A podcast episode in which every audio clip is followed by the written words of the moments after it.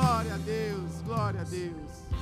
Se assenta aí por alguns instantes para a gente refletir na palavra do Senhor. Eu confesso que eu estou muito feliz, eu estou muito empolgado, eu estou muito animado com esse retorno.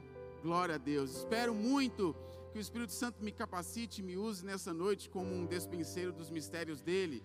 Que ele coloque na minha boca tudo aquilo que ele me ministrou ao longo desses dias, porque é a palavra de Deus e diante dela a nossa fé é aumentada, nós somos lavados, somos purificados e toda a glória seja dada ao Senhor. Hoje eu quero compartilhar aqui com vocês, eu quero compartilhar com vocês um texto que está num livro que ele é muito, mas muito conhecido pelos cristãos, sejam eles cristãos praticantes ou nominativos. Esse texto ele é muito conhecido. Talvez muitas pessoas até o saibam de cor. Esse texto, ele costuma ficar aberto na casa de muitas pessoas, num lugar de destaque, num lugar de honra, numa espécie de, eu não sei como é o nome daquilo que segura a Bíblia, é pedestal, Pati? Eu não sei o nome daquilo, mas tem um lugar de destaque, aleluia. Glória a Deus, dá um sorriso ali para os irmãos que estão em casa. Glória a Deus, obrigado, que sorriso lindo, viu? Esse texto, Bruno, ele é muito conhecido. Costuma ficar aberto nas casas. Qual seria este livro? Vocês poderiam é, palpitar, opinar? Que livro vocês acham que é este? Salmos, ok. Nós estamos, está quente, né? é aí mesmo. Estamos no livro, é o livro de Salmos.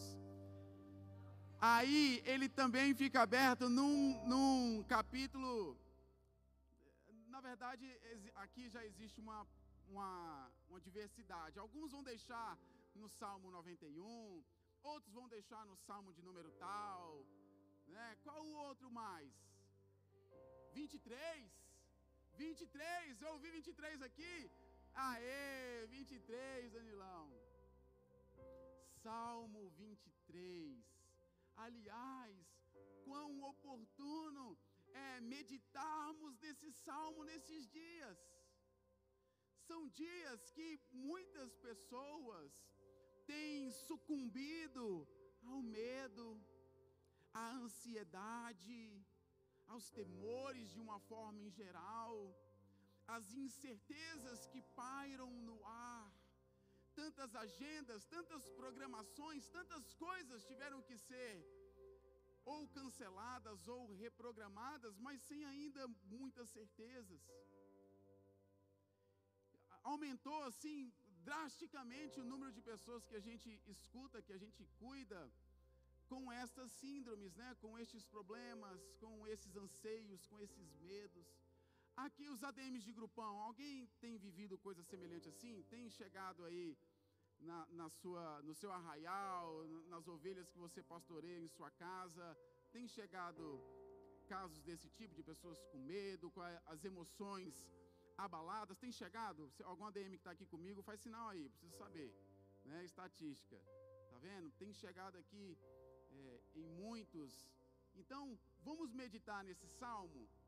Eu, assim, irmãos, eu fui impelido, encorajado pelo Espírito Santo de Deus a nesses dias contrapor esse medo, enfrentar esse medo e de alguma forma eh, ainda não inventaram a cura, a vacina para o coronavírus.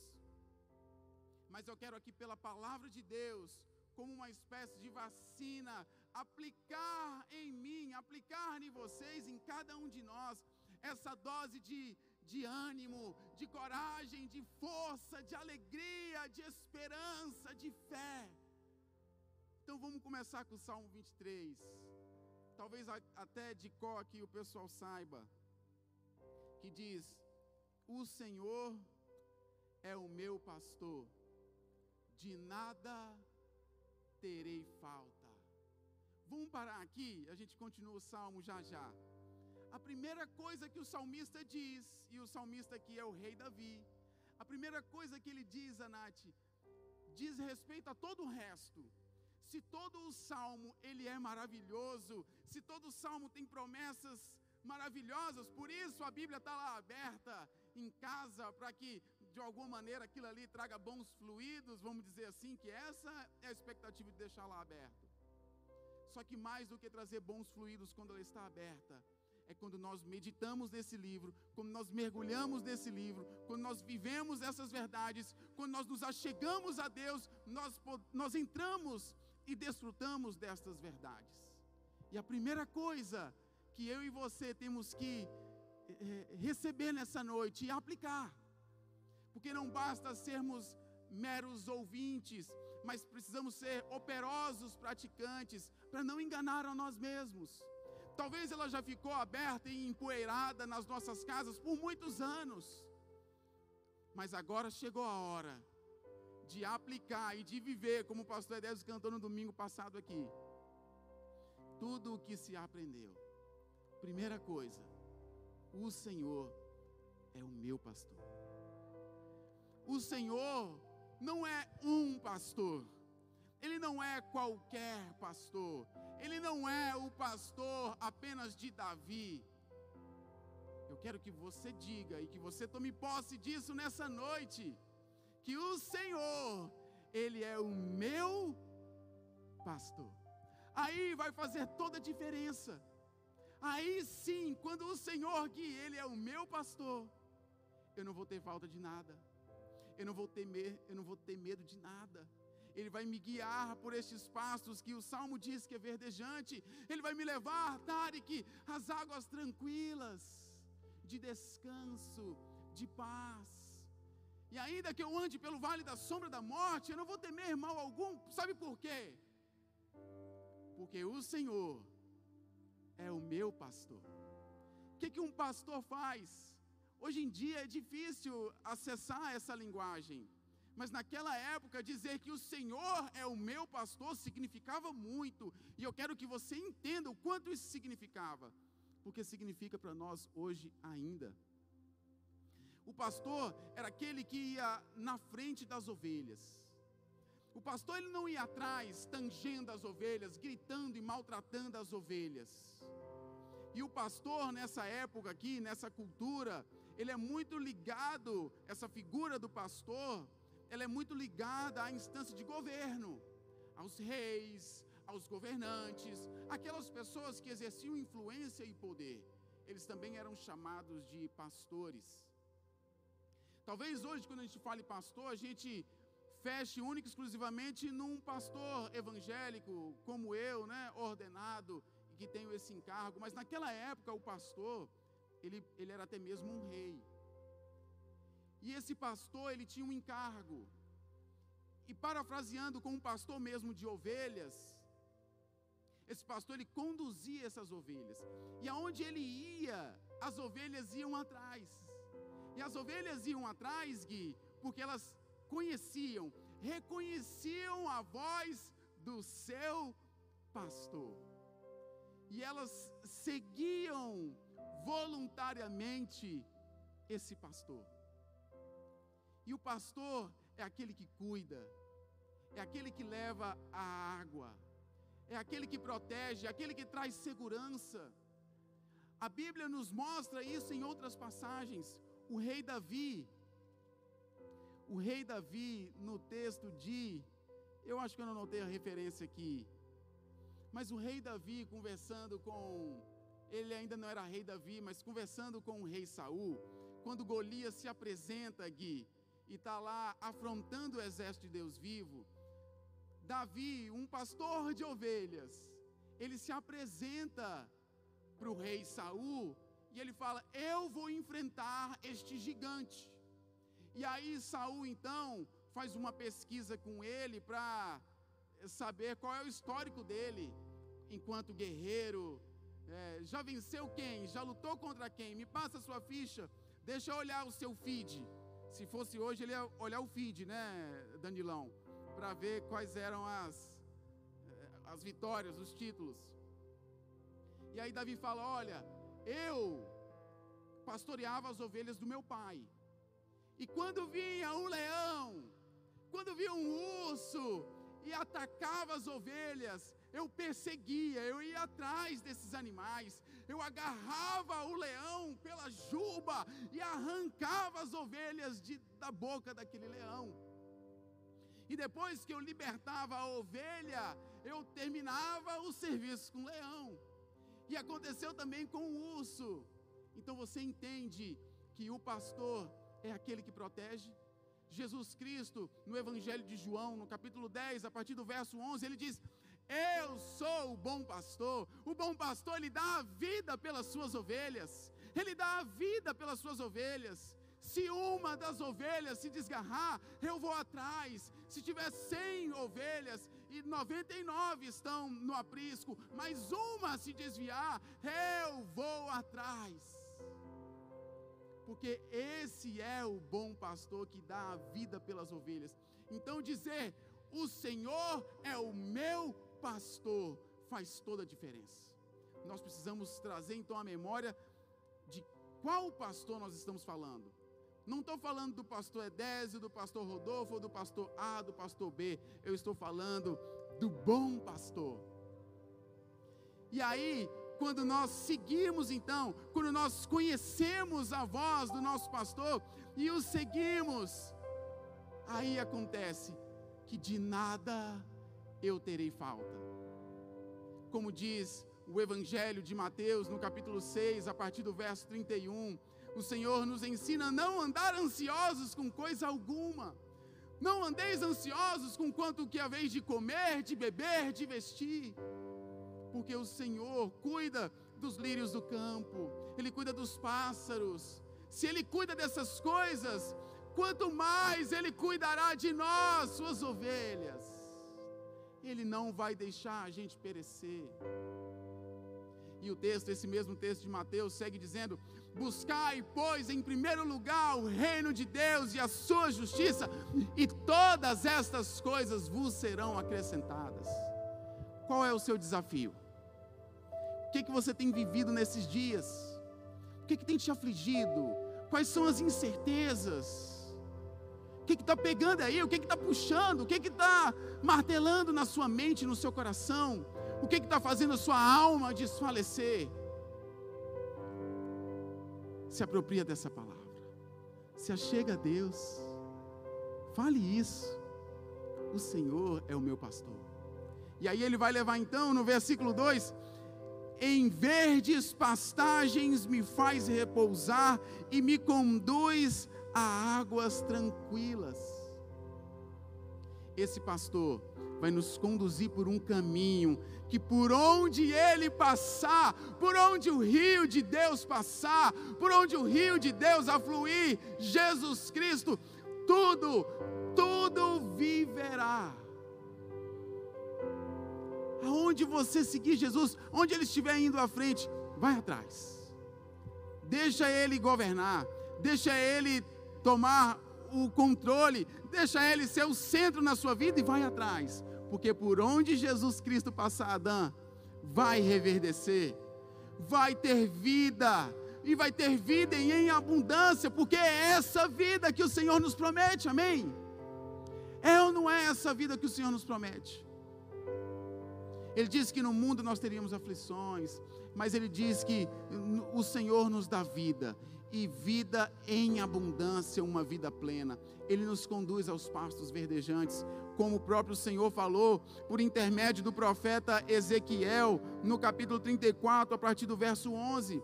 Ele diz que o Senhor é o pastor das ovelhas de Israel. E ele diz que ele busca e protege as suas ovelhas, ele busca e cuida das suas ovelhas, ainda que elas estejam dispersadas entre as nações, porque esse era o contexto de Ezequiel.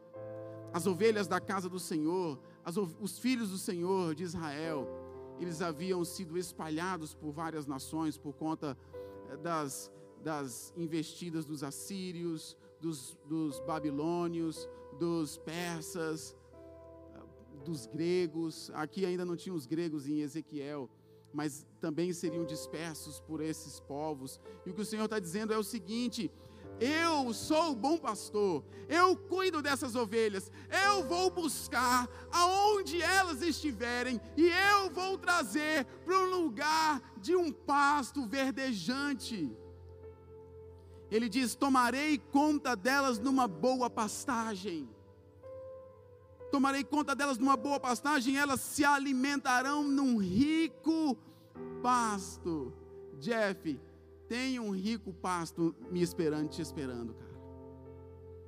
E Ele vai nos conduzir para lá. A gente precisa ouvir a voz dele e seguir o seu comando. E quem entrar por essa porta vai ser conduzido a esse rico pasto verdejante. Pode contrariar tudo. A economia pode estar um caos muita coisa pode estar perecendo, e ainda que eu ande pelo vale da sombra da morte, eu não vou temer, porque eu estou com um bom pastor. E se eu estou com ele, ele me guia, porque ele prometeu, e se ele prometeu, ele é fiel para cumprir. Ele não cumpre com sua promessa, só precisa que eu e você tenhamos o coração certo e nos coloquemos diante dele como suas ovelhas. E o texto segue dizendo: restaura-me o vigor, guia-me nas veredas da justiça.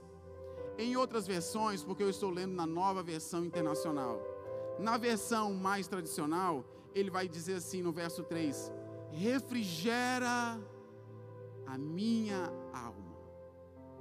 Porque aqui o vigor tem a ver com a alma. O que, que é a alma? É a sede das nossas paixões dos nossos desejos, das nossas emoções. E quando o Senhor nos guiar, quando Ele nos levar a essas águas tranquilas, como eu já ministrei aqui, quando nós entramos no julgo com Jesus, Ele traz alívio e descanso, Ele nos leva essa água de descanso. Mesmo em meio a essas dificuldades, o que o Senhor está falando para mim, está falando para você, é que tem um lugar de descanso. E eu só preciso ouvir a voz dele e seguir a Ele. E eu vou chegar nesse lugar que o pasto é muito rico, é muito verdejante. E mais do que isso, quando eu chegar lá, eu vou ser revigorado. A minha alma, até então antes desfalecida, desacreditada, sucumbindo pelos problemas, pelos desertos, pela escassez, pela economia, pelo medo da morte, pela pandemia mas quando eu sigo o Senhor e eu chego nessa água, Ele refrigera a minha alma. Léo, Ele traz descanso. Léo, Ele nos revigora.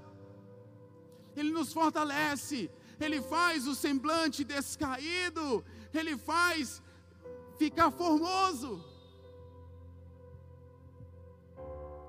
Ele traz o vigor. Ele revigora a nossa alma. Guia-me nas veredas da justiça por amor do seu nome. É claro que caminhando com o Senhor, Ele vai me guiar por esse caminho justo, esse caminho reto, esse caminho sem, sabe, sem os tombos, sem todo esse risco que uma jornada pode colocar. Pensa que o pastor sai com a ovelha ele está correndo um risco, mas ele vai sair para levar as ovelhas a um pasto verdejante. Pode ter urso, pode ter leão, pode ter ladrões, salteadores, mas eu estou com o meu Senhor. Porque lá no verso 1 nós dizemos: O Senhor é o meu pastor. Ele vai me conduzir por um caminho ortodoxo. Ele vai me conduzir por um caminho reto, um caminho de justiça, um caminho aplainado porque essa é a vereda do Senhor. Mesmo quando eu andar por um vale de trevas e morte, não temerei perigo algum, pois tu estás comigo. Tu estás comigo. Lembra que ele é o Emanuel. Vocês lembram que ele é o Deus conosco? Vocês lembram que ele não é um Deus de longe, mas é um Deus de perto? não é um Deus de longe, mas é um Deus que se relaciona conosco, não é um Deus impessoal, é um Deus pessoal, por isso Ele é o meu pastor. Não temerei perigo algum, pois tu estás comigo.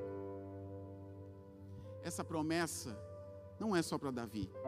Vocês lembram de Jesus Cristo? Antes dele voltar para o Pai, antes dele ir para o céu e se despedir dos seus discípulos, ele fala o seguinte: Eis que estarei convosco. Vocês podem me ajudar? Eis que estarei convosco todos os dias, até a consumação dos séculos. Quer dizer que Deus deu uma pausa de estar conosco durante a pandemia? De forma alguma. Ele continua sendo meu pastor. Você pode repetir isso pelo amor de Deus? Você pode reprogramar sua mente com esse texto da palavra de Deus que é tão forte, que é tão poderoso. Eu sei porque quantos a gente conversa e atende e sabe que estão angustiados, nós podemos tomar essa vacina aqui hoje e dizer: O Senhor é o meu pastor. Recebe aí, quando ouvires a voz de Deus, não endureça o seu coração. Às vezes a gente espera muita coisa, a gente espera muita estrutura, a gente está esperando um negócio ah, que vai quebrar a, pé, a, a, porta, vai arrasar com tudo, e Jesus vai vir, e show pandemia, e vai jogar um raio, e meu Deus, como um Jedi, vai varrer toda a pandemia. Ele é poderoso para fazer isso. Ele é poderoso para fazer isso. Só que muito mais do que isso, estes são dias de o Senhor ativar em nós aquilo que Ele espera de nós. Você é filho, você é ovelha, você é ovelha deste bom pastor. Reprograma sua mente. O Senhor é o meu pastor. Aí eu vou pular para finalizar para o verso 6. Eu quero até chamar os levitas para cá para a gente já finalizar. O verso 5, ele, ele usa uma linguagem mais militarizada. Amém. E aí eu quero, eu quero então pular aqui com vocês para o versículo 6 de Salmos 23, que diz assim: Sei que a bondade e a fidelidade me acompanharão todos os dias da minha vida. A bondade e a fidelidade do Senhor, elas vão me seguir alguns dias e na pandemia não? É isso que o texto está escrito. Ó, oh, eu vou te seguir na bonança, mas na praga e na peste eu não vou te seguir. O texto está dizendo o seguinte, e a gente leu lá atrás: Ainda que eu ande pelo vale da sombra da morte, não temerei mal algum. E aqui agora o Senhor diz: Sei que a é, Davi diz: Sei que a bondade e a fidelidade me acompanharão todos, todos os dias da minha vida. Então é hoje, é amanhã, e vai ser até o dia da volta de Cristo. Você só precisa se apropriar e dizer que o Senhor é o meu pastor. Está fraco, está fraco. Eu, eu não aceito um antídoto desse e a gente ficar assim, cabisbaixo. Eu não aceito, bota para cima esse negócio. Porque se é para viver mesmo, se a Bíblia está aberta lá, se a gente crê nisso, então eu vou falar com vontade. O Senhor é o meu pastor. Aleluia, que lindo, que lindo. Por que a gente tem vergonha? O Senhor Jesus fala assim para deixar vir até ele os pequeninos, porque dos tais é o reino dos céus. Quando adultos, a gente é muito travadão. A gente é cheio de vergonha, a gente é cheio de marra. Se a gente falar com a criança, oh, vamos fazer tal coisa, elas, uau! Topa. Aí quando é com a gente, a gente vai receber uma dose de ânimo. Vamos, vamos, olha que promessa linda, olha que salmo poderoso. O Senhor é o meu pastor. Vibra aí, vibra aí, meu irmão. Sei que a bondade e a fidelidade me acompanharão, aleluia, todos os dias da minha vida. Eu quero encerrar aqui. Voltarei à casa do Senhor enquanto eu viver. Voltarei à casa do meu Senhor enquanto eu viver. Por que você está aqui hoje, nessa noite? Porque eu creio que essa é a sua expressão. Eu creio que se você pudesse exprimir aí agora, você faria como o salmista e diria: Enquanto eu viver, voltarei à casa do meu Deus. Por esses dias a gente ficou impedidos de congregar assim presencialmente. E aí então veio um decreto que autorizou, respeitando todo o protocolo de segurança, máscaras, o distanciamento, e nós voltamos a cultuar na casa de Deus. O mesmo salmista diz que que os meus pés estejam em tua casa para sempre. Esse é o seu desejo? Seu desejo é de voltar à casa do Senhor enquanto você viver? este é o seu desejo, Deus, Ele escuta o seu desejo. Deus sonda os corações. Deus sabe daquilo que está no mais profundo, no mais íntimo. Nada está oculto aos olhos de Deus. Ele nos formou. Ele sabe quem nós somos. Gui, nada está oculto. Ele sabe do meu e do seu desejo. E se nós amamos e desejamos, Ele diz: Vem a mim. Vem a mim. Pode diminuir as luzes? Dá, Shawn. A, a, a gravação atrapalha se diminuir as luzes? Diminui as luzes para a gente caminhar para o final aqui. Só porque eu quero assim enfatizar essa ideia de que hoje, hoje, nós estamos exatamente vivendo esse tempo, porque tudo que foi escrito para nós foi escrito.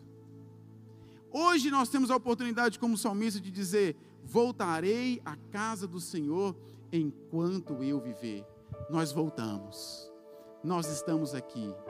O que, que nós fazemos quando voltamos à casa do Senhor? Nós nos prostramos diante dEle, nós nos sentamos no colo dEle, nós expressamos rendição, adoração, nós oferecemos sacrifícios seja de canções, de louvores, sejam de ofertas, nós oferecemos sacrifício. E Jesus, no Evangelho de João, no capítulo 10, no verso 9, ele diz que ele é o bom pastor. E ele é a porta das ovelhas. E ele dá o direito de acessarmos a ele. E esse mesmo texto no Evangelho de João diz que nós podemos entrar e sair e nos banquetear em pastos verdejantes. Eu posso entrar no aprisco, cuidado pelo Senhor, e eu posso sair pelo caminho que Ele me conduz e me alimentar nesses pastos verdejantes, livre de todo mal, e depois retornar a Ele para o seu aprisco em toda, com toda segurança mas é necessário que essas ovelhas passem por essa porta. Jesus Cristo, Ele é a porta.